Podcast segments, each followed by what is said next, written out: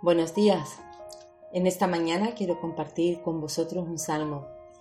Este salmo para mí es muy especial. Es el Salmo 126, que dice así.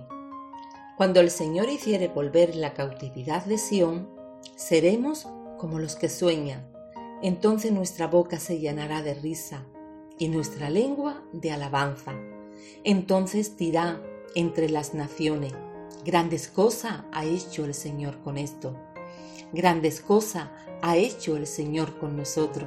Estaremos alegres. Haz volver nuestra cautividad, oh Señor, como los arroyos del Negev.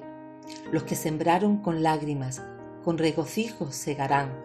Irán andando y llorando el que lleva la preciosa semilla, mas volverá a venir con regocijo, trayendo sus gavillas. El pueblo de Judá estaba cautivo en Babilonia durante 70 años. Para ellos volver a su tierra era un sueño, un sueño que parecía imposible hacer realidad. Solamente Dios, por medio de sus grandes obras, podía hacer posible que ellos salieran de su cautiverio y volvieran a su tierra. Y el Señor lo hizo realidad de manera inesperada, sin que el pueblo hiciera nada. Solamente Dios se manifestó tocando el corazón del rey Ciro para dar el edicto para que los judíos volvieran a su tierra. Lo que parecía imposible, nuestro Dios lo hizo realidad de un día a otro.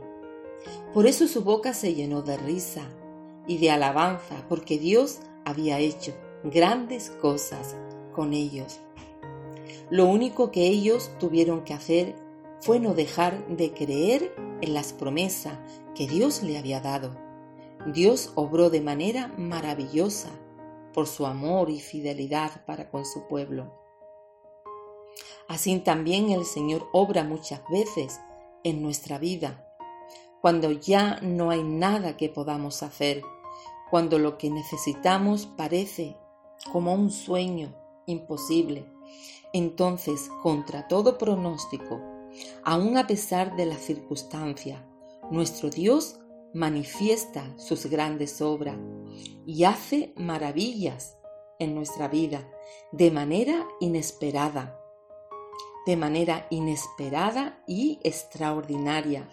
Solamente no tenemos que dejar de caminar, no tenemos que dejar de avanzar, no debemos dejar de sembrar, porque por medio de nuestras acciones de fe, nuestro Dios hará obras extraordinarias.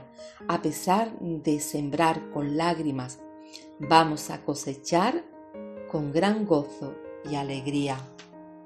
Bueno, espero que esta pequeña meditación sea de bendición para tu vida. Dios te bendiga.